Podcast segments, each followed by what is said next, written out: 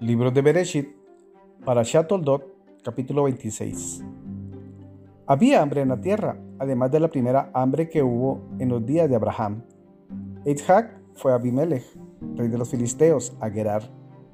El Eterno se le apareció y le dijo, no desciendas a Egipto, asiéntate en la tierra que habré de indicarte. Habita en esta tierra y yo estaré contigo y te bendeciré, pues a ti y a tu descendencia daré todas estas tierras y estableceré el juramento que juré ante Abraham, tu padre. Aumentaré tu descendencia como las estrellas de los cielos, y daré a tu descendencia todas estas tierras, y todas las naciones de la tierra se bendecirán en tu descendencia. Debido a que Abraham obedeció mi voz y observó mis encargos, mis preceptos, mis decretos y mis leyes. Isaac se estableció en Gerar. Cuando los hombres del lugar le inquirieron acerca de su mujer, él dijo, es mi hermana pues tenía miedo de decir mi mujer. No fuera cosa que los lugareños lo mataran a causa de Rivka, pues era de hermosa apariencia. Y sucedió que cuando se prolongaron sus días allí, Abimelech, rey de los filisteos, miró por la ventana y vio a Isaac jugando con su mujer Rivka. Abimelech convocó a Isaac y le dijo, Pero es tu mujer. ¿Cómo pudiste decir es mi hermana? Isaac le dijo, porque dije que sería matado a causa de ella. Dijo Abimelech, ¿qué es esto que nos has hecho?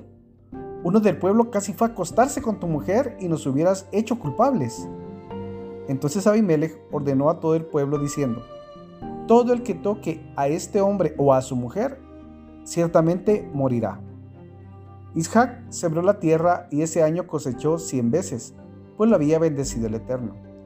El hombre engrandeció y engrandeció hasta que fue muy grande.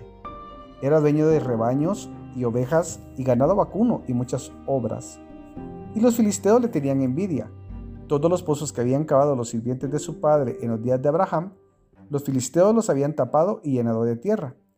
Y Abimelech le dijo a Isaac, vete de nosotros, pues te has vuelto mucho más poderoso que nosotros. Isaac partió de allí y acampó en el, valle de Gerar y allí habitó.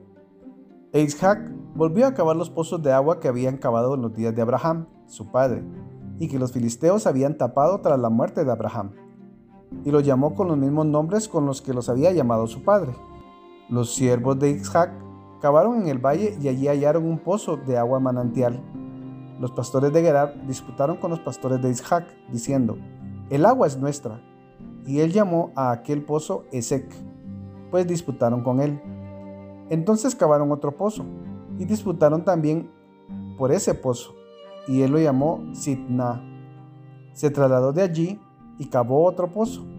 No disputaron por ese pozo, y él lo llamó Rehobot, y dijo, pues ahora el Eterno nos ha dado un lugar amplio y podemos multiplicarnos en la tierra.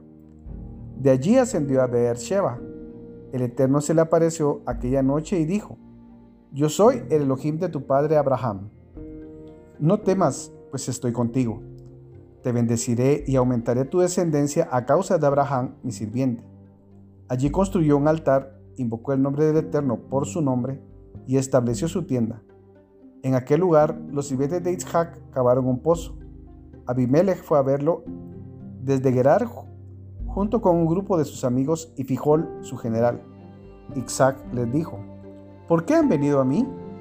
Vosotros me odiáis y me echasteis y ellos dijeron, hemos visto que el Eterno sí está contigo, así que dijimos, que el juramento que hay entre nosotros sea ahora entre tú y nosotros y que establezcamos un pacto contigo.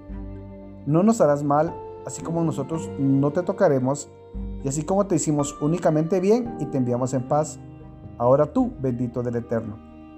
Él les preparó un banquete y comieron y bebieron. Se despertaron a la mañana temprana y prestaron mutuo juramento. Luego los despidió y ellos partieron en paz. Y fue ese mismo día que los sirvientes de Isaac fueron y le, dijeron del pozo que habían cavado y le dijeron, hemos hallado agua. Y él llamó al pozo Shiba. Por eso el nombre de la ciudad es Beersheba hasta hoy en día. Cuando Esab tenía 40 años, tomó por mujer a Yehudit, hija de Beeri el Geteo, y a Basemat, hija de Elón el Geteo y ellas fueron causa de amargura espiritual para Isaac y Ribka.